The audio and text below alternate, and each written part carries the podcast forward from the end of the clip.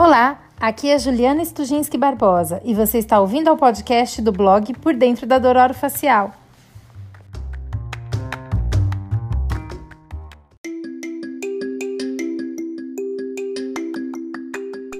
Os convidados de hoje formam um dos casais mais simpáticos que conheço. Dentistas, professores, esportistas, adoram uma bike, elegantes, viajantes pais e ainda têm tempo e competência de produzir ciência da melhor qualidade dentro de suas respectivas áreas e muitas vezes juntos. Talvez a maior DR entre eles, eu fico imaginando, seja sobre ortodontia, DTM e bruxismo. Não, acho que não. Ela, professora doutora Ana Cláudia de Castro Ferreira Conte, é especialista em ortodontia, graduada e com mestrado e doutorado pela USP e atualmente é professora do programa de pós-graduação em odontologia, com área de concentração ortodontia na Universidade Norte do Paraná, em Londrina, e atua também como professora de graduação nas áreas de ortodontia no Centro Universitário Sagrado Coração, em Bauru. Ele, professor Paulo César Rodrigues Conte, foi meu orientador de doutorado. Ah, olha só, tudo bem. Talvez seja o menos importante fato do currículo dele. Afinal de contas, ele é um dos maiores professores e especialistas em DTM facial do mundo. Eu tenho maior orgulho em ainda trabalhar com ele.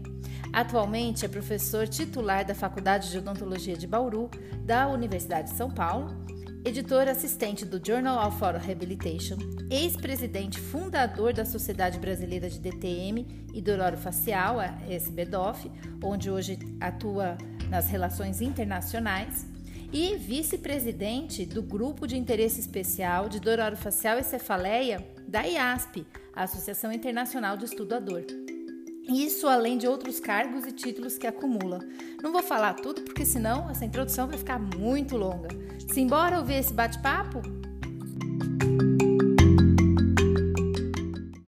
Sejam bem-vindos, professora Ana, Cláudia e professor Paulo Conte. É um prazer. Eu estou até meio um pouco nervosa, viu, de gravar esse podcast com duas pessoas tão queridas e tão importantes, cada um na sua área aí, e juntos também, né? Como não? Eu já conheço vocês há muito tempo, assim, eu estava contando aqui no podcast que faz uns 10 anos que eu já vou a Bauru, então parece que foi ontem, mas já passou, e eu estou muito feliz com a presença de vocês. Boa noite. Boa noite, obrigada, viu, Ju, pelas palavras carinhosas. Para nós também é uma, uma satisfação poder discutir aqui com você um pouco sobre esses assuntos que, né, nessa área entre a ortodontia, dor facial e DTM, que somos juntos e misturados, né? São áreas distintas, mas estamos sempre trabalhando juntos. Oi, Ju, boa noite. Obrigado pelo convite também. Como você disse, faz 10 anos, né, Ju, que a gente está tá juntos aqui. Precisamos fazer uma festa quando melhorar essas coisas, né? Ah, estou esperando isso, hein? Com vinho. É de vinho. Vamos bater um papo então aqui, Ju. Obrigado pelo convite. ah, eu que, eu que agradeço, assim, porque eu sei o quanto é difícil a agenda de vocês, assim. A gente está gravando, é, podcast é gravado, né, pessoal? Então, primeira vez que eu estou gravando podcast à noite, mas foi o horário que eu consegui tanto eu quanto o professor coach, a professora Ana, estarmos no mesmo, mesmo horário juntos, né? Às vezes eu estou com o coach, às vezes a Ana pode, às vezes o coach não, mas agora, graças a Deus, deu tudo certo. Então vamos lá. Eu, como eu falei, eu conheço vocês há muito tempo, e eu estava pensando, logo que eu convidei vocês para a gente gravar esse podcast, que eu conheço a trajetória de vocês, assim, como casal, como pais, né? Eu fico sabendo das viagens, das coisas dos filhos. Uh, mas eu nunca ouvi a história completa daquele momento, né? Quando a ortodontia encontra a DTM facial. E aí eu fiquei curiosa, eu acho que os ouvintes também estão curiosos. Como foi isso, essa relação científica, viu, gente? Científica. Ela começou onde? Ela começou lá na Faculdade de Odontologia de Bauru. Onde é que foi? Conta pra gente. Vamos lá, Ju, deixa as mulheres primeiro. Bom, Ju, na verdade, eu acho que quando a gente casou e foi morar lá em Nova York, ele foi fazer o pós-doutorado e eu consegui é, um estágio, né, nada muito oficial, para acompanhá-lo uma vez por semana lá na faculdade. E aí começou, deu, eu, na verdade, eu tinha acabado de me formar, eu pensava até em fazer periodontia, e lá eu fiquei acompanhando na clínica, ajudava, vazava modelo e acabei, né? E eles tiravam a história do paciente, isso, né, a anamnese completa, isso também me, me chamou atenção. Mas eu acho que foi quando a gente voltou para o Brasil, quando eu fui fazer o que eu resolvi que eu queria fazer orto, e eu fui fazer o mestrado, e a gente eu fiquei pensando em qual seria o, a pesquisa, a área que a gente ia desenvolver a pesquisa da dissertação de mestrado. E, logicamente, pela influência né, do, do, do, do Conte, eu acompanhando, acabei fazendo o curso, acho que é a primeira, uma das primeiras, primeira, uma das primeiras turmas. É. Das primeiras turmas do IEL de aperfeiçoamento, eu acabei fazendo também, comecei a me interessar muito por esse assunto, e aí ele topou me, me orientar, né? não pode ser orientador oficial, na minha dissertação. E eu acho que foi aí que começou, né? É. Então, Ju, eu acho que foi exatamente isso, né? A, a, a ideia na quando a gente voltou dos Estados Unidos, se a Ana foi fazer o, o mestrado, já tinha, né? já, já havia rumores ah, dessa possível participação ou não, né, de ortodontia dentro das das DTM pelo, pelo aquele, é, é, aquele processo famoso nos Estados Unidos, né, pelo surgimento de um estalido sim, sim. paciente, né, Ju? Uhum. Então, ah, já começavam a pipocar alguns papers no início, já no início da década de 90, com é, editoriais e edições especiais do American Journal de Ortodontia e Ortopedia sobre essa potencial relação, né? E, então a gente resolveu fazer a, a, a sequência né, de, de mestrado e doutorado, é, tentando entender um pouquinho essa, essa associação ou não, que a gente sabe hoje ser bastante neutra, né? Mas uma das coisas legais que eu vejo, Ju, é que na época, isso já quase 20 anos, né? Uhum. Ah, é interessante a gente ver que a, mesmo após esse, esse, esse, casamento científico, né, nosso aqui entre a, a DTM e a Orto, até hoje a gente tem muita dúvida, né? Assim, até hoje, assim, muitos colegas ainda é, é, usam a ortodontia para tratar ou para prevenir ou, ou, na verdade, culpam a ortodontia pelo surgimento de sintomas, né? Então, é engraçado a gente ver como que a, as coisas demoram muito tempo, né, Ju, para se, para serem é, na verdade, assimiladas e sedimentadas dentro da, da, prática clínica. Mas foi por aí que começou, né? É, mas eu acho que são duas vertentes também, porque além desse processo né, judicial que foi em 86, a classe ortodôntica americana, a própria Associação Americana de Ortodontia, eles patrocinaram várias pesquisas tentando né, ver uma relação entre a orto e a, e a DTM, e em janeiro de uhum. 92 foi um, um, número do American Journal dedicado apenas a, a esses trabalhos. Isso, né, porque o, o, ortodontista pagou uma indenização, o cirurgião também. Então, isso criou um alarde muito grande para fazer pesquisas nesse sentido. Mas também, eu acho que só na área de vocês, que é de oclusão, né, que a oclusão era considerada um fator de tratamento para as DTMs no passado, e a ortodontia não deixa Sim. de fazer um arranjo oclusal, só que via movimentação, né, ortodôntica e não com reabilitações e outras ajustes e ajustes, né? Então eu acho que tem esse esse background aí também que, que talvez tenha contribuído para que os trabalhos florescessem, né? Tentando elucidar essa essa relação. Então, vocês citaram uh, essa questão, esses trabalhos que são da década de 90, né? Veja só, tanto tempo atrás, e, e mesmo assim, depois foram evoluindo, a gente veio acompanhando. Eu uh, tenho aquele, tem um trabalho, uma revisão que a professora Ambra publicou no Journal of Oral Rehabilitation, se não me engano, em 2010, 2011. E, e mesmo, mesmo depois de 11, olha só, Ana, olha como as coisas estão envelhecendo. Aquele é trabalho, é, ele completa 11 anos, né? É, então, veja só, 11 anos depois, ainda a gente escuta uh, ainda, né, de colegas uh, insistindo e segurando. Eu, eu, brinco que às vezes eu não, eu não consigo entender. Eu acho que às vezes eles seguram o paciente dizendo que uma ortodontia vai estabilizar melhor um estalo, ou vai melhorar as queixas de dor, ou é um tratamento até para dor de cabeça. É, eu lembro que alguns anos atrás, o Reinaldo, eu a, e a Florence, né, que é o Reinaldo Leite, lá de Cuiabá, e a Florence Kerber, que é a esposa dele, tiveram um bebê, viu? Não sei se vocês estão sabendo. Ah, é? Seja bem-vinda, Maria. Maria, é, é, Foi essa semana. Se não me engano, foi essa semana ou semana passada, preciso ver o dia. Mas Bacana. estão aí com um novo elemento na família, né? E aí, a gente publicou há muito tempo atrás um artigo em que a gente falava do conhecimento do ortodontista sobre dor orofacial, né? Na época era um caso de enxaqueca e o pessoal da, da ABOR uh, respondeu e a gente pedia conduta, né? E claro que quando a gente foi observar o resultado, muitas das condutas eram relacionadas a iniciar ou pedir uma documentação ortodôntica ou já encaminhar para a ortodontia, a, a ortodontia ou até colocar uma placa para fazer desprogramação, umas, umas, coisas assim, e na verdade é. o caso era um caso de enxaqueca, né?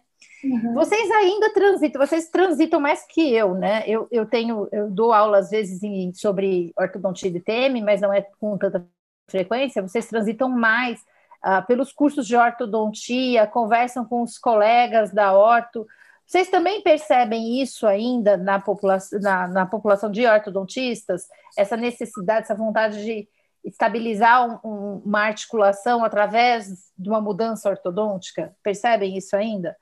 Sim, Ju, porque, na verdade, é, vamos pensar aqui no Brasil, a gente tem é, muitos cursos de ortodontia, né, especialização. É, e, infelizmente, esses cursos eles não contemplam muito é, aulas sobre esse assunto. Normalmente, o Conte que costuma ir nesses cursos para dar uma aula, ele vai lá dá uma aula de quatro horas, oito horas, num curso aí que tem duas mil horas praticamente, sei lá, tem curso uhum. de ortodontia, né, que são bem longos, né?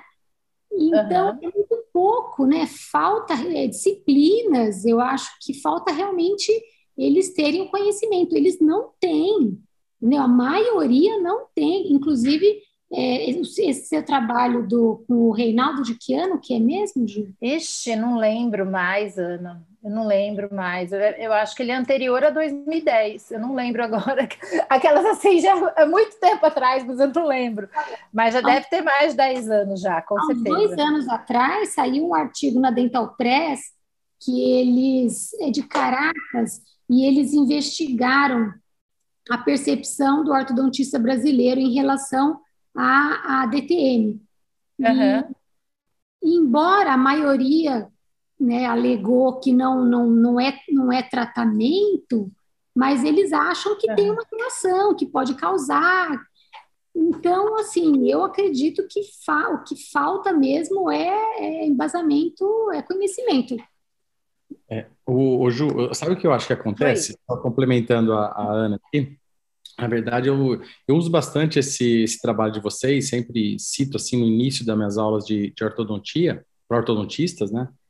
E eu uhum. sempre coloco, porque a, a, os e-mails que foram devolvidos né, pelos sócios da BOR, realmente acho que 30% deles é, foram das respostas foram classificadas como não válidas ou não pertinentes, né? Como você disse de Não, não, é 30% era, não, acho que era válida, é mais de de 60% que era inválido.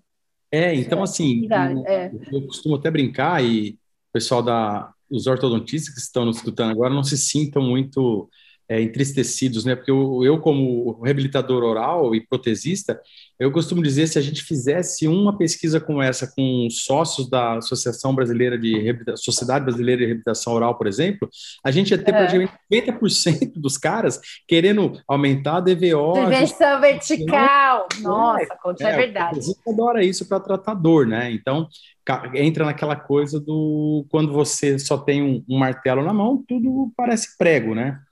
Mas o que eu acho legal também para o pessoal que está nos escutando é, guardar, Ju, é que é, não se admite hoje, por exemplo, o fato, como a Ana disse, né, de que o, o, ortodontista acha que se ele corrigir a maloclusão tem um efeitozinho na dor, ou o protesista acha assim, olha, se está sem dor eu vou te devolver a desoclusão pelo canino que pode ter um efeito. Ah, mas ele tinha um problema, eu vou fazer, se não melhorar, daí você procura alguém. Não, qual é a queixa do, do paciente, né? Não tem essa de, eu vou fazer uma reabilitação ou uma orto de dois anos para tratar uma coisa que eu não sei se tem relação, e a gente sabe que não tem, né? Então, eu acho que está na hora da gente é. parar com isso.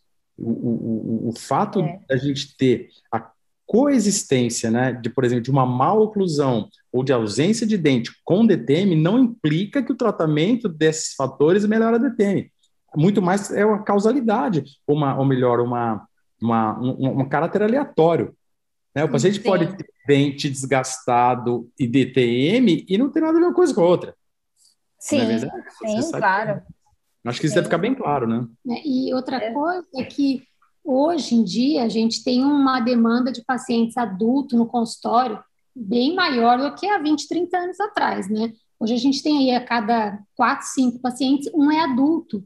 E se uhum. a gente na faixa etária que é mais acometida com DTM, então hoje a gente tem no consultório talvez mais pacientes que possam apresentar DTM independente da maloclusão. E somado Sim. ao fato que maloclusão é muito prevalente, 90% da população tem, tem maloclusão, então o cara chega no consultório, o ortodontista, a primeira coisa que ele vai ver é a oclusão. Ele acha uma maloclusão. Exato. Entendeu? Então, é aquilo que o Conde falou, ele tem o um martelo na mão. O, o, argumento sempre vai existir, né? Um apinhamentozinho, né? uma classe 2, às vezes eu fazer, o ortodontista acha alguma coisa. Eu, eu costumo brincar que para ser um paciente ortodôntico basta estar tá vivo. Então, né? É. Você, é verdade. É, com todo respeito ao pessoal da horta, mas, mas é verdade. E a é. gente também, o do protesista, se eu quiser achar interferência oclusal, eu acho em todo mundo. Não é? Ah, isso, com é. certeza. É bom você falar isso, sabe, Conte, também, porque óbvio que o assunto hoje é mais voltado para a orto, mas essa parte da prótese, é, eu estou vendo um aumento muito grande de reabilitações extensas com alegação de melhora de dimensão vertical, de restabelecimento de guias, mas às vezes para restabelecer uma guia não precisaria fazer um procedimentos tão extensos e aumento de dimensão vertical é uma coisa bem discutível, assim, pelo menos pelo que eu recebo lá, não estou falando daquele caso extremo que necessita, não sei se você, vocês conseguem visualizar, mas essa, essa questão aí de, de 28 elementos, entendeu? Eu estou vendo aumentar drasticamente por culpa disso, com essa alegação, entendeu? É, o que deve ser bem claro aqui, deixar bem claro, é o seguinte: é, é, há pacientes né, que necessitam realmente de Exato. LVO, há pacientes que precisam de tratamento ortodôntico, há pacientes que precisam de restabelecimento de guia por motivos dentro periodontais, né? A gente entraria em outro, outra celeuma aqui. É. Mas isso, isso não, não, não, se relaciona com DTM, acho que deve ficar bem claro isso, né? São coisas distintas. É o tratamento exato, DTM, exato. Depois que eu tratar DTM, eu reavalio o caso, e daí, lógico, se eu sou ortodontista, eu posso oferecer o tratamento ortodôntico conhecedor já que ele teve uma DTM com os cuidados. Se eu sou protesista, eu vou oferecer, lógico, meu tratamento reabilitador, sabendo que esse paciente teve um histórico prévio de um disco deslocado, então eu tomo mais cuidado. E acho que isso que é legal, né, da DTM Exato. interagir da maneira correta com as outras áreas. E outra coisa que a gente é, é indicação, Ju, para tratar é, com ortodontia o paciente que tem DTM, de outros colegas, do otorrino, e, ah, sim. Nossa, aí... era isso. É, às vezes eu penso. Oi? Alô? às, vezes, às, vezes, eu penso. É, às vezes eu, eu, eu, assim, fico refletindo sobre isso, se não é também é, por culpa da formação em graduação. Acho que vocês dois são professores de graduação, né? E, uhum. e, bem sabem que você citou o curso de especialização nesse trabalho do Reinaldo, a gente perguntava onde você as pessoas, né? A uhum. conduta uhum. que você tomou, onde você aprendeu isso? E quem tomava a conduta mais assertiva, a maioria não tinha aprendido no curso de especialização em horta, era fora do curso. Então, então acho que dentro dentro do curso de horta talvez falte carga horária, mas falte também ali na própria graduação, porque muitos dentistas nem sabem que existe a especialidade de DTM facial, né? Acho que vocês, é, como professores, sabem bem disso, né? É. Eu acho que essa é uma realidade, né, Ju? Aqui em Bauru, uh, desde uma, uma, coisa interessante, a gente tem a disciplina de DTM, você participou dela ativamente quando você sim, sim, fez sim, doutorado sim. aqui, você se lembra, né? Então, os alunos aqui têm uma formação é, que, é, que é bem, bem sólida, né, acerca desses conceitos, mas é interessante a gente ver que mesmo aqui em Bauru, né, onde, logicamente, a gente tem o nosso grupo, o qual você participa, e, aí já há um 20 anos a gente tem essa disciplina, praticamente, muitos alunos chegam no quarto ano com informações é, é, ao contrário disso, obtidas na própria faculdade de odontologia de Bauru, com outros professores de outros... Ainda, conte. É, ainda tem, Ju. Então, só para você ver como a briga em casa. Eu já saí de lá faz seis anos, né? Então, então a briga, a briga continua sendo feia mesmo na, na, na, minha própria casa, quer dizer, imagina por fora, né? É. Eu acho que é isso aí Nossa. mesmo. É. E aí, Oi, Ana, você ia falar alguma coisa? Também. Eu tô cortando vocês toda hora, né? Ai, desculpa. Podcast é assim, eu viu, gente? também, às vezes, de, de, colegas, é por falta de conhecimento, de ciência, de pesquisa, óbvio, né? Eles têm aquela ideia, o paciente que foi encaminhado para isso, seja né, por, por médico, por outro colega, e aí o profissional vai lá e faz qualquer, instala qualquer aparelho, e no início o paciente já relata uma melhora que talvez melhorasse de qualquer jeito, né? Porque a doença flutua, sintomas, tá? Sim. E o, o, colega ele fala não, mas eu coloco o aparelho e realmente os pacientes melhoram. Então é, é, é tanta coisa junto que é difícil uhum. mudar esse, é. esse, esse conceito, né? O Ju, eu estava então. só é, refletindo aqui enquanto a Ana falava, né? Eu acho que nós, como, como sociedade brasileira né, de DTM do orofacial, nossa SBDOF, eu acho que a gente tem a ideia né, de, de realmente criar parâmetros e competências que, que, que, norteiem o ensino da DTM em graduação. Eu acho que isso é uma, uma das tarefas nossas como, como entidade de classe, né, como sociedade, para melhorar esse cenário. Tá aí a dica, Ju. É, ah, tá, vamos pensar nisso, né? Ai, ai.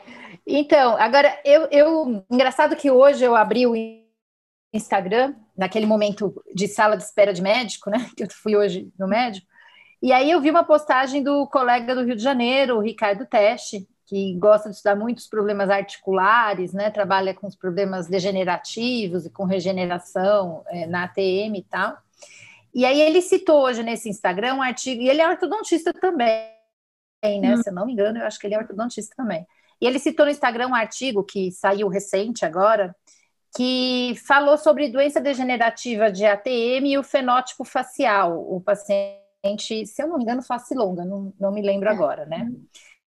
E aí, na reflexão, eu prestei um pouco mais de atenção na reflexão que ele estava fazendo ali, e ele falou assim: que chamou a atenção dele o fato de parecer que, as, que entre as pesquisas está acontecendo uma mudança de pensamento que uhum. sai da oclusão como fator de risco para DTMs articulares, a gente falou sobre isso, talvez uh, os pesquisadores estejam acordados, mas que entram num outro, numa outra, vamos dizer assim, numa outra esfera, que seriam a própria problemas de oclusão causados por problemas articulares. O que, que vocês pensam sobre isso? Vocês chegaram a ver esses, eh, algumas pesquisas nesse sentido?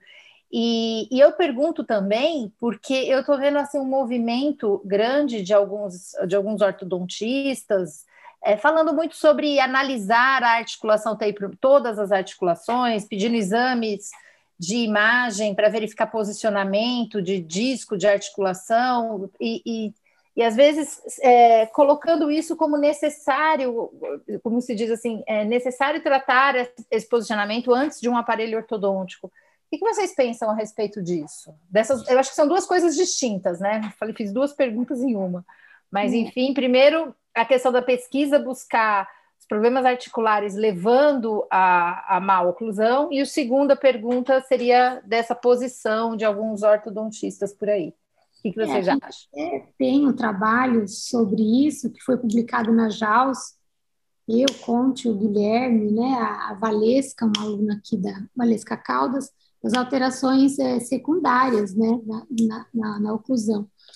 E eu, eu, lógico isso que o Ricardo falou faz sentido, né, dependendo do, do grau da alteração, da degeneração articular, e alterar a oclusão, né, como uma consequência, né, desse, desse problema articular, que eu acho que na visão do ortodontista, a preocupação em avaliar com imagem a articulação, eu acredito que primeiro teria que se, né, durante essa, o exame, a anamnese do paciente, a, se averiguar essa alteração oclusal é recente, é progressiva, porque um paciente que sempre teve mordida aberta e ela não se agravou com o tempo, eu acho que talvez não tenha essa relação, mas um paciente que, que nos últimos tempos começou a apresentar a abertura de mordida de um lado ou, ou anterior, e aí, eu, mesmo na, na, ausência de dor, né, eu acho que é. sim, vale a pena investigar. É, o, o, Ju, eu acho que assim, só acho que a Ana colocou bem essa história da, das alterações oclusais é, progressivamente piores, né, ou inexplicáveis. Muita gente tem um paciente aqui que, coincidentemente, ela ela é, nos procurou agora pela terceira vez com um quadro uhum. de alteração oclusal, acho que tem nas minhas aulas, naqueles slides lá que nosso grupo usa aqui, de uma moça que fez uma efusão articular uma vez, depois de 10 anos fez outra vez, e agora ela fez uma terceira alteração oclusal do mesmo lado, só que me pareceu, como ela é hipermóvel, que ela fez uma uma subluxação, né, e foi retornando assim pelo caráter que a mandíbula dela se deslocou para o lado, pro lado oposto. É, então, veja, assim, esses casos de, de, de osteoartrite, especialmente as, as, as, osteoartrites secundárias, né, não há dúvida que elas impactam muito o, o, a oclusão. Aquelas osteoartrites que a gente vê no dia a dia, né, Ju, as primárias, uhum. é, relacionadas, talvez nem tanto, mas a gente tem que ficar realmente bastante é, atentos ao fato de que a, a, esses processos eles alteram a oclusão e impactam demais o, o, plano de tratamento, não só da orto, mas de qualquer especialidade. É, então, por isso que nós temos aquela máxima, né? Você tem a sua máxima, né, Ju, assim, como é que é? é DTM, é, bruxismo não é DTM, não é? Bruxismo não é DTM, é verdade. A máxima dessa coisa de assim, ó, antes de, é, sempre trate a, a, DTM antes de qualquer procedimento irreversível, vírgula, quando necessário for. Não é? Porque daí uhum. nós estamos prevenindo de estar tá fazendo o tratamento da má oclusão quando ela é criada por processos de, de DTM. E podendo agravar, né? Exato. Dependendo do tratamento, que às vezes a necessidade é cirúrgica. É. Dependendo do grau da alteração oclusal, não tem como tratar só com óleo. E a segunda pergunta, Ju, que você fez, né? Não, mas pera, deixa eu só fazer, fazer um comentáriozinho aqui. Que ah, eu, não, uma... o podcast é nosso, Ju, não é seu. Você tem que falar pouco. falar. Nada, eu falo muito. Ah, eu preciso aparecer também, pô. Ah, meu show. Mas assim, eu queria só chamar a atenção para um aspecto que eu acho que é importante que a Ana levantou, né, Ana? Hum. A importância do diagnóstico, a importância de um bom planejamento, né? Então, às vezes, uma panorâmica pode te revelar ali algo, algo que pode pode ter de anormal numa articulação, uma coisa simples, um exame óbvio não é o melhor, mas é um indicativo. Então, olhar com atenção, não só posicionamento dentário e etc., mas olhar também para as articulações, que pode ter um indício de alguma coisa. Mas uma coisa que você falou é muito importante: qual, é parar, ouvir o paciente, fazer uma correta anamnese, né? A queixa dele e, e a importância do diagnóstico e planejamento. Eu acho que isso é fundamental, né? E pode, pode falar a respeito da segunda pergunta. Agora estou curiosa. Não, acho que você chamou atenção também de uma coisa importante. A primeira, então, é essa da. Lógico, não há dúvidas, é né? quando se desconfia de um, de um processo como esse que a gente está discutindo aqui, é, as chamadas alterações oclusais secundárias a, a, distúrbios articulares ou até musculares, né? Se faz necessário uma, uma imagem para confirmar isso associado ao diagnóstico clínico, né, de anamnese e, e exame físico. Mas tem o lado oposto disso, Ju que, que você comentou, né? O abuso, por exemplo, da, da classe ortodôntica e, e, essas tendências, eu costumo dizer que elas, elas oscilam com o tempo, né? Eu já já estou um, um bom tempo nessa nessa história, então eu já presenciei algumas oscilações das coisas do daquela coisa xiita de posição condilar baseada em tomo, por exemplo. Né? Então, hoje em dia, com, com a disponibilização uhum. dessas imagens 3D, a ortodontia tenta procurar uma posição condilar de excelência para prevenir DTM, porque senão a cêntrica não vai existir, esse cara está fadado a ter DTM. Acho que é o efeito colateral da tomada de imagens. Isso não é nem um pouco necessário, né? E, e começa então a, a, a, a reviver coisas né, do, de, da década de 70 nos Estados Unidos, onde as radiografias transcranianas eram tiradas para tentar é, salvar o mundo, né, colocando esses pacientes com, com, com centralização de, de, de, cabeça de mandíbula, né? Então, uhum. acho que isso é uma coisa que não, não, se justifica mesmo. É, mas é uma corrente que não, não, não acredito que seja a maioria. Não, sem dúvida. É, ainda bem que não, porque não tem comprovação científica nenhuma, né? Então, é, a é. tecnologia está a nosso favor, pelo menos as pessoas procuram, né? É mais fácil você é, adquirir a informação e não tem nenhuma comprovação científica disso. E já que você falou que a tecnologia está ao nosso favor, hum. hoje eu estou vendo assim no meu consultório, eu não sei no consultório de vocês, mas é quando eu finalizo uma, uma, uma consulta lá e o paciente realmente precisa de um caso ortodontista, eu falo, agora você pode voltar para o seu ortodontista ou procurar um ortodontista. A grande maioria fala assim, ah, eu quero um alinhador, né? então está tendo uma, talvez por um marketing aí, a gente está vendo no mercado, e realmente uma facilitação também a acesso dessa nova tecnologia, houve um aumento grande, né, dos, dos, dos, eu não sei quantos anos, Ana, que teve, porque é antigo isso, mas que teve um boom, assim, um aumento, uhum. Eu acho que é uns dois, três anos, né, é, mas aqui no Brasil, é. acho que uns dois, três anos que deu um boom, né? De uso e uhum. facilitou o acesso de todo mundo a isso no, em alguns consultórios, né?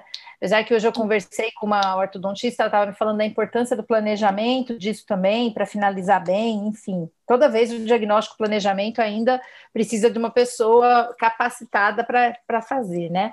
Mas aí, uhum. falando nisso, acho que muita gente ficou curioso quando viu ali uma postagem minha no blog e no Instagram sobre um trabalho que vocês fizeram ah, com alinhadores né, é, dentais e uhum. aparelhos fixos, então um grupo com alinhador e um grupo com aparelho fixo, é, e são dois trabalhos que estão, me corrija se eu estiver errado, que até o momento foram publicados, Não. né?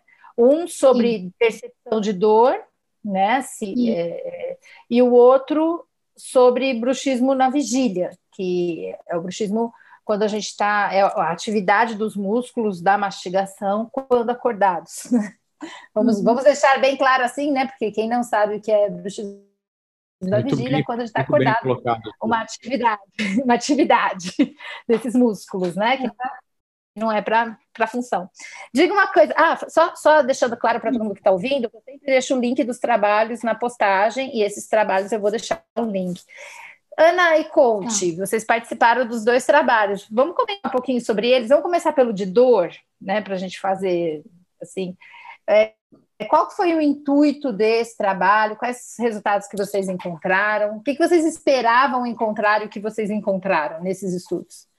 Então, na verdade, o alinhador ele veio com essa proposta de como ele faz essa movimentação programada, né, pelo pelo software que é uma, uma movimentação é, muito suave, gradativa, que seria pacientes talvez tivessem uma percepção de dor menor em relação ao aparelho fixo. Né? Tanto é que muitos, é, tem um grupo de, de, de, de, pessoal que só, só trabalha com alinhador, e muitos mandaram a mensagem, ficaram indignados, que não deu diferença né? De, uhum. de dor durante os primeiros seis meses, entendeu? E, e, e logicamente, é, o alinhador ele é trocado a cada dez dias. E o aparelho fixo, ele só é feito ativação uma vez por mês. Mas mesmo assim, mesmo que o padrão de dor seja diferente, que no aparelho fixo você tem um uhum. pico de dor de segundo dia pós ativação, e no, no, no, alinhador, como você troca essas placas a cada 10 dias, em média, você reativaria a cada 10 dias, é, o padrão é um pouco diferente, mas em termos de magnitude, não deu diferença entre os grupos, entendeu? E, é. e, e além de tudo, uhum, o, o, o nível de dor no pior cenário, que é na instalação, é qualquer aparelho, a instalação é o momento que você mais vai ter dor durante todo o seu tratamento. É baixo, numa escala de 0 a 10, em torno de 3, 4. Nossa, esperava não... que fosse maior. Eu, eu preciso pôr aparelho, não quero pôr por causa disso, então agora eu vou mudar minha ideia. Logicamente, a gente avaliou a dor ortodôntica da movimentação. Sim, sim. Uhum. A gente viu incômodo, né? É, incômodo na gengiva, de ter acessório, de causar alguma lesão na mucosa, entendeu? Tem essa outra uhum. vertente, uhum. mas que também você tem mais no início, até você, a gente fala que o paciente acaba calejando, né?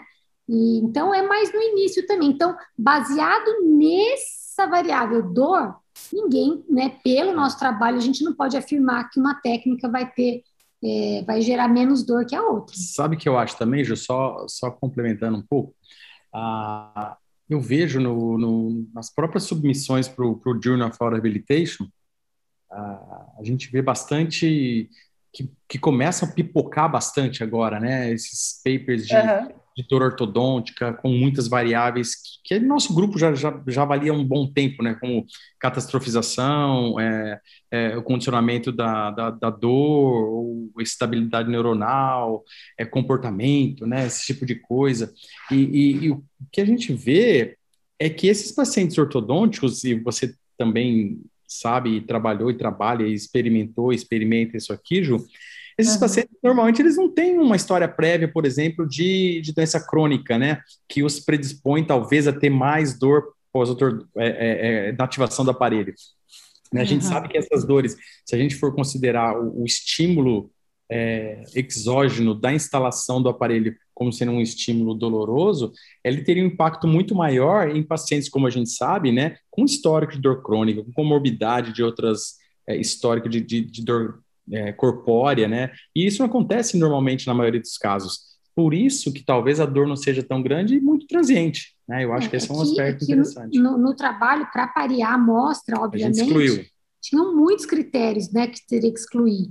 Eram pacientes jovens, saudáveis, com todos os dentes, isso. sem nenhum histórico. Então, uhum. isso, é lógico que é, a gente não pode generalizar. Generalizar para o dia a dia, especialmente dia como a Ana disse, né, Ju, com muito paciente uhum. adulto Então, uh, fica o alerta aqui que essa dor é branda, como a Ana falou, e independe desses fatores, porque, né, logicamente, a gente queria ver o aspecto só do aparelho né? Mas na clínica certo. de uhum. em outras condições, as coisas não são tão lineares e boazinhas assim. Por isso que talvez, que nem você, é. você chegou a comentar, a, a avaliação desses fatores é, psicossociais do, do, do, paciente, eu acho que seria uma, uma, uma coisa importante para o ortodontista também no, no início do tratamento, né? Tentar é, identificar esses pacientes que têm essa ou catastrofização ou qualquer dessas uh, variáveis que Pode né, interferir podem no resultado interferir final. no resultado no, do tratamento, né? Vão passar, é, são pacientes é. bem mais trabalho, né? E, e, se sabe que um dos motivos que leva mais o paciente a desistir do tratamento, já tem pesquisa mostrando, é dor, né? Principalmente adulto, Sim. né? Então, é, se você conseguir localizar, identificar esses pacientes, e, e, depois eu vou dar o gancho naquele trabalho lá da.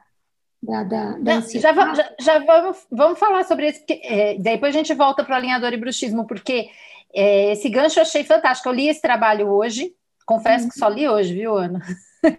eu fui dar uma pesquisada, né? A gente pesquisa as pessoas, né? Antes de entrevistá-las. E aí eu vi que, o, que tem um artigo do grupo de vocês que avaliaram os sintomas de ansiedade, né? Em tratamento ortodôntico e como isso influencia, né? Fazendo com que o paciente apresente mais dor. E aí eu estava até comentando que o ICOP, que é a classificação internacional de dor orofacial, cujo representante da América Latina, o cara top de dor facial do Brasil que foi chamado a participar é o professor Paulo Conte. Aí, obrigado. Acá, seu marido. É. e aí, e, o, e, e assim, o último capítulo do, do ICOP, que é essa classificação internacional de dor facial, eles ah, sugerem que a gente avalie o nosso paciente na clínica de dor facial com os questionários psicossociais e de sono. Então, catastrofização, ansiedade, depressão, sono, todos esses que podem influenciar na dor. E eu vi esse trabalho de vocês e achei interessante porque é, a, a, ansiedade, os sintomas de ansiedade acabou fazendo com que o paciente apresentasse mais dor, né? Então, é, você já respondeu, mas eu queria de novo te perguntar isso. Você acha que isso também vai ser feito, na, deve ser feito na clínica de ortodontia? E será que já tem gente fazendo, Ana? Você já percebeu isso em algum consultório? Eu acho que em algum, alguém relatando? Que eu né, tenha conhecimento. Uh, até porque eu acho que realmente uma das falhas do, do, conhecimento do ortodontista em relação ao DPM é justamente a influência dessas variáveis. É. Que eu acho que eles realmente não têm esse conhecimento mas, é, mas na, na, na, ciência, né, não no dia a dia de consultório, já tem vários trabalhos apontando isso, né, da ansiedade é, em relação à dor ortodôntica. E, e, nesse trabalho, a gente, na verdade, não queria, a gente é, avaliou a ansiedade, que a gente precisava parear os grupos, que a gente ia mandar uma mensagem de texto para explicar para o paciente como que seria essa primeira semana de adaptação com o aparelho. E como a gente queria ver uhum. se ia ter mais dor ou menos dor pelo simples recebimento dessa mensagem, logicamente a gente avaliou a ansiedade para poder parear os dois grupos. Eram dois grupos de 50 pacientes iniciando o tratamento ortodôntico, eram 100 pacientes ao todo. E, e, então, quando a gente eh, pareou os dois grupos, o grau de, de ansiedade era muito parecido, né? É, e só que a mensagem de texto, uma mensagem que o paciente recebeu depois que ele foi embora para casa com o aparelho montado, foi é, suficiente para que ele tivesse é, significantemente menos dor do que o grupo que não recebeu a mensagem. Olha que interessante. Aí, é o acolhi quando... acolhimento do paciente, ah, né? É, e aí, quando a gente é, é, juntou todo mundo no mesmo grupo e comparou, correlacionou o grau de ansiedade com a dor, aí sim deu uma relação também, entendeu? Então, quem teve uhum. mais dor era mais ansioso, e quem teve mais dor eram os pacientes que não receberam essa mensagem de texto. Então, é uma, é uma, é uma dica né, simples, que pode ser incorporado no, no consultório, a secretária pode mandar essa mensagem né, pelo WhatsApp, você dá uma atenção para o paciente, o adulto que procura tratamento, ele, ele tem a maloclusão causa um impacto maior no adulto do que no adolescente. Ele tem esse impacto muito maior. Então, é. ele vai com uma expectativa talvez um pouco maior. Então, quando você dá essa atenção e, e, se você realmente conseguir detectar os que são mais ansiosos, e talvez né, uma abordagem até mais direcionada a esses pacientes, eu acho que você vai ter uma resposta melhor do paciente e você tem um tratamento que vai fluir de uma maneira bem melhor. Ô Ju, ô Ju acho que isso tem um nome. Chama... Muito interessante isso. Muito Chama-se empatia. Né? Chama-se empatia. empatia, né? E acho que isso é legal, é um aprendizado para nós da área de dor também. Não, né? ela estava falando, eu estava pensando nisso. Falei, Nossa, preciso criar já... uma mensagem para o meu WhatsApp para automático já mandar para quem passa. O, a né? pessoa, de repente, ela chega no primeiro e segundo dia na casa dele, começa a fazer toda a educação indoor que a gente faz, ou o próprio início do uso do, do dispositivo interoclusal, né? E, e, você, de repente, fala, olha, se tiver te incomodando, é assim mesmo, olha, as, as melhoras são gradativas, continue, né? Uma coisa que a, a própria neuroimagem pode mostrar o aspecto positivo de, de, de ativação desses circuitos modulatórios aí para gente, né? Quem sabe, né, João? É uma coisa interessante, realmente. Nossa, eu achei, eu achei, a Ana estava falando, eu estava assim, realmente pensativa, né? A gente fala tanto hoje, tem muito, tem, tanta, tem tantas pessoas falando de marketing, né? E, uhum. e eu acho que o melhor marketing é você melhorar a sua relação profissional-paciente, né? E, é. e, essa, e, e, esse tipo de abordagem, você, além de produzir ali na cabeça do paciente, como o professor Paulo está falando, assim, dentro do córtex lá do cérebro, é, essa, essa produção, essa ativação de sistemas que possam modular dor e modular humor também, né, Conte? E é, dor, humor e, e trazer bem-estar para o paciente, você está ali acolhendo o paciente, ele pode se sentir seguro, ele vai te valorizar muito mais. A gente fala muito sobre isso também quando o paciente faz um, um procedimento invasivo, como implante, endodontias, né? É, para observar o paciente até 48 horas depois. A gente fala muito quando a gente fala de dores persistentes tratamento odontológico. Muito bom. Ana, que, que ideia legal, Ana. Vocês é, têm ideia boa. Outra coisa nesse trabalho é que a gente avaliou também essa alteração na rotina do paciente, com escala também de EAV, sabe? Uhum. E também uhum. o paciente que teve mais dor, que é o que não recebeu a mensagem, o impacto na rotina dele foi o dobro. Entendeu? Então, Olha, assim, que interessante. embora em magnitude não seja né, aí tão intensa, mas ela incomoda muito o paciente, porque ela, ela limita o prazer dele de se alimentar, de, de... então é uma coisa que, que atrapalha muito a rotina dele. Então, assim, uhum. uma coisa levando a outra, né? Você diminuir, você dá atenção, diminuir a dor que ele vai, né, percebida, e isso também impactar a rotina desse paciente, que eu acho que é, isso é, é, muito legal. Nossa, muito legal mesmo. E voltando assim, aquele trabalho dos alinhadores e do aparelho fixo, né? Que foram duas amostras que vocês compararam.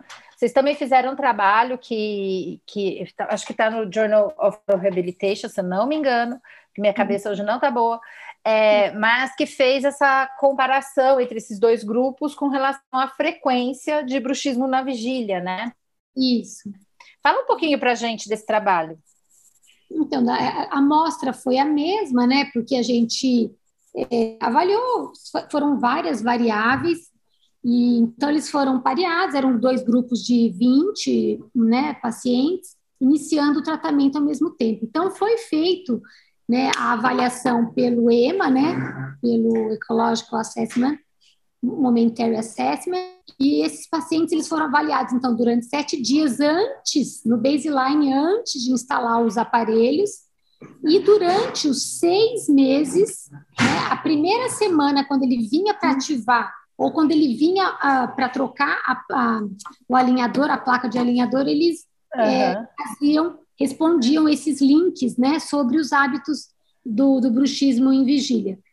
Uhum. E, e a gente, assim, uma, muitos pacientes que usam o alinhador, principalmente porque, inclusive, é indicação para a placa ela, ela se encaixar perfeitamente e ela conseguir fazer essa movimentação, é, muitos profissionais eles dão os roletes para o paciente ficar mordendo para a placa se encaixar melhor.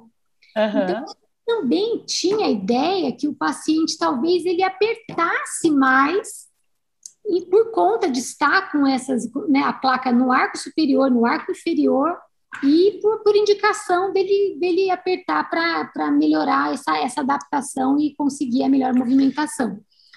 Uhum. Porém, né, o que a gente viu no trabalho é que, independente do aparelho, não, não, não teve mudança, eles apresentaram os mesmos, a porcentagem né, do, da, da, frequência do bruxismo em vigília foi muito parecida entre os grupos, não teve diferença. O único momento que deu diferença foi hum. naquele hábito específico de apertar levemente os dentes, uhum. que logo depois da instalação do aparelho fixo, no grupo do aparelho fixo, nesse primeiro, na primeira semana após instalação, eles diminuíram significantemente esse hábito, mas esse hábito específico, né? Não aquele de o encostar de dentes, né? Aquele é. light touch. Uhum. Isso, light touch.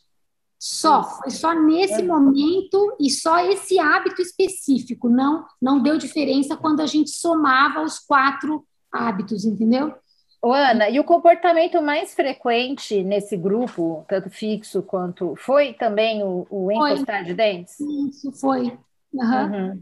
É, Ju, você vê que a, uma das coisas legais né, que a gente viu é que, apesar de nós termos publicado é, é, esses dois papers separadamente, a gente não pode nunca perder de, de, vista o fato de que os eventos estavam acontecendo ao mesmo tempo, né? Sim, sim. Não é, Ju? Você vê a, a, a história que a gente discutiu ainda há pouco, a da dor, né, ela acontecia ao mesmo tempo que a mensuração pelo EMA do, do bruxismo vigília, do apertamento. É, só, só, só, fazendo assim um parênteses, esse, quando a gente fala esse EMA, é, é um método que a gente chama de método ecológico de avaliação, que é aquele naquele momento, né? Para quem não conhece, é quando, gente, quando o paciente recebia uma mensagem no celular e ele se percebia naquele momento como ele estava e anotava, né? E mandava de volta a mensagem dizendo como ele estava naquele momento, se ele estava apertando o dente ou não. Né? É, desculpa, coach, é só para. Perfeito, perfeito, acho que você. Para audiência. As opções são sempre muito bem-vindas, viu, Juliana? Mas, enfim, eu acho que é interessante a gente ter isso em mente, né? Porque qual, qual seria, por exemplo, é, a gente poderia ficar conversando horas aqui, a relação de, de um estímulo, né, é, é teoricamente nocivo, uma alteração somatosensorial dentro da boca, né, pela própria presença do aparelho, a dor, o impacto que isso eventualmente teria no, no, no comportamento do, do bruxismo em vigília. Mas, como a gente já, já discutiu anteriormente aqui, né, a, a, dor foi branda, né, a dor foi bastante leve, uh, e a gente não teve diferença na, na, nos índices de, do, do, do apertamento em vigília.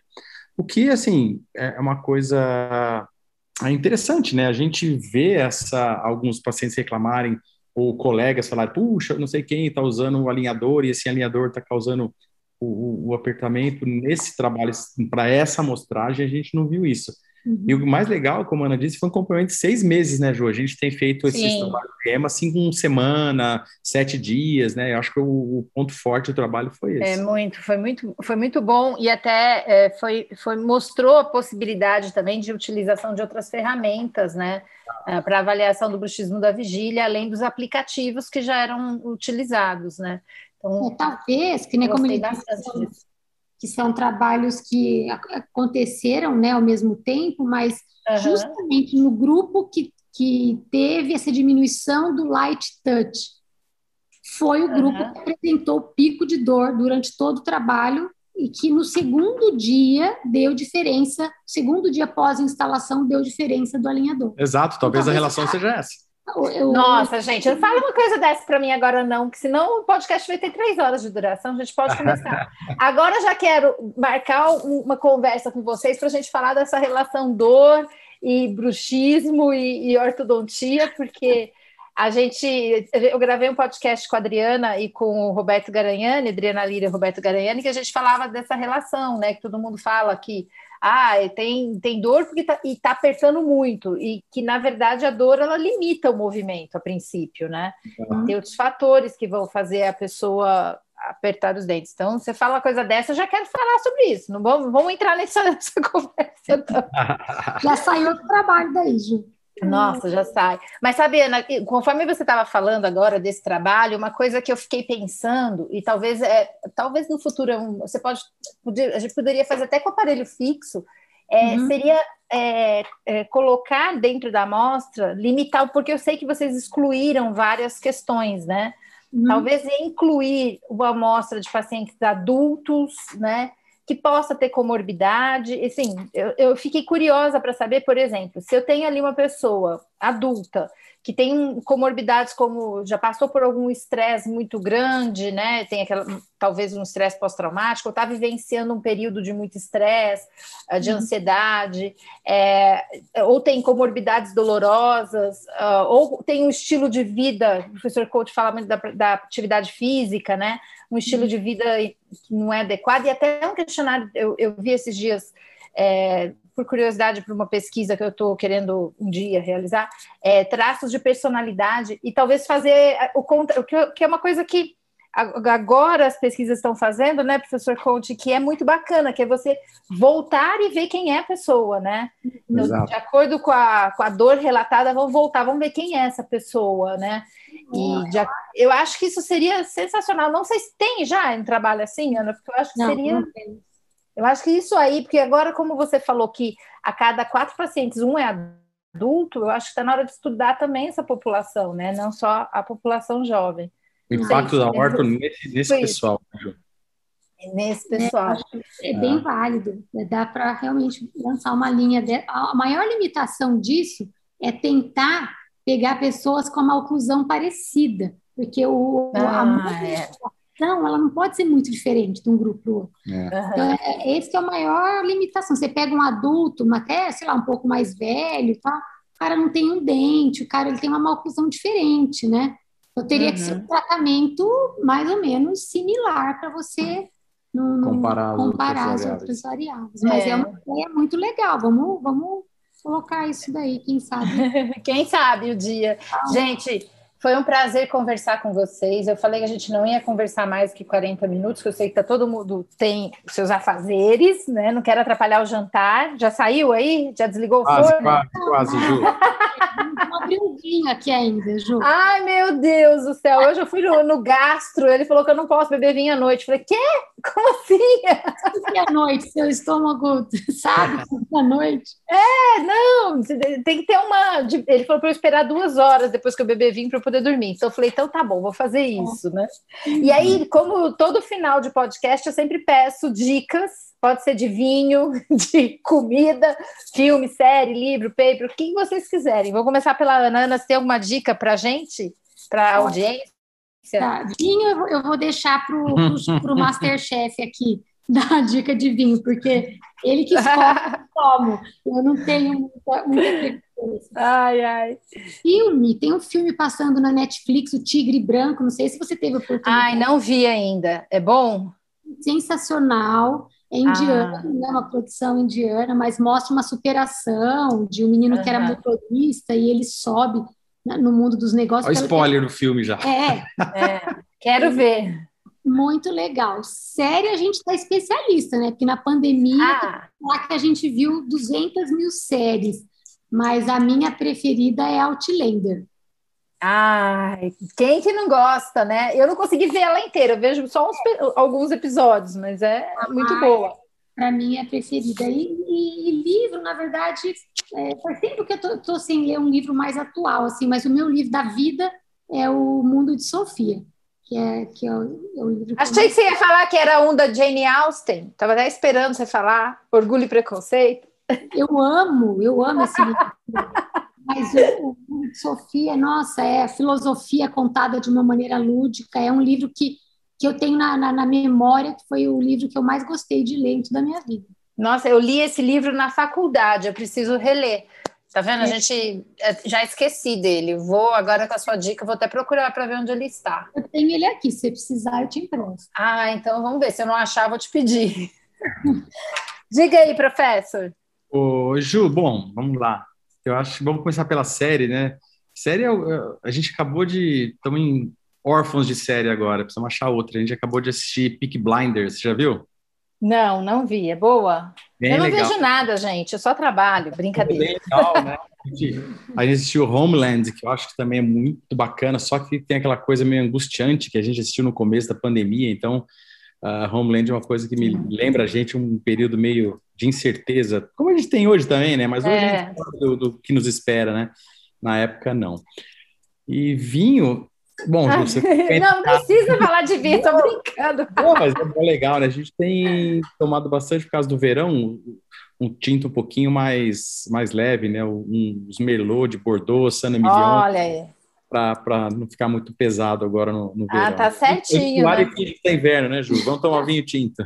Não, deixa chegar o inverno. A gente precisa fazer uma festa. Para quem não sabe, eu, eu ministro aula em Bauru, né? E, e, aí, antigamente, antes da pandemia, a gente tinha alguns encontros muito bons, né? Deixa essa pandemia passar, a gente precisa repetir.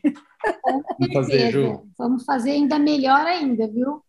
É, e eu quero deixar aqui três dicas agora, então. A primeira, eu quero indicar um livro, que é o livro do professor Paulo Conte, como não? Né? Certeza, que é Ju. o livro de DTM. Vou deixar o link para vocês, para quem quiser adquirir. É um livro que está muito fresco, muitas das coisas. Você também faz parte. É, é, eu escrevi alguma coisinha ali a, a, professora Ana, junto com o Bruno, né, Furquim e, e, e, com o professor Couto, escreveram o capítulo de DTM e ortodontia. Acho que vale a pena ler esse capítulo, está muito bacana. E a segunda dica é uma entrevista que fizeram com a professora Ambra Michelotti, que foi coordenada essa, essa entrevista pela professora Ana Conte, né, Ana, que foi você que fez, está uhum. Tá na Dental Press. E a terceira dica é o congresso da SBDOF, que está com inscrições abertas. Hoje é dia 25 de março, acho que o primeiro lote já se esgotou, mas que vai acontecer no final de maio. E nós estaremos lá, né? Acredito que nós três estaremos lá. Então, programação muito lá, legal. É, tá, a programação tá bacana. O professor Coach vai falar ali do ICOP, dos impactos uh, sobre a dor facial. Eu vou falar, gente, de, de pandemia, como a pandemia impactou o consultório do, do especialista em determinador. Escolhi um ah. tema diferente. Nada a ver com bruxismo, nada a ver com dor. Eu vou falar de consultório. Legal. Vamos lá mudar um pouco, mudar um pouco o rumo da prosa. Certo? Legal. Muito obrigada. Obrigada. Eu vou encerrar por aqui, agradecendo demais a vocês. Obrigada a você. Viu? Obrigado, Ju. Um abração, beijão para todo mundo. Até mais, então.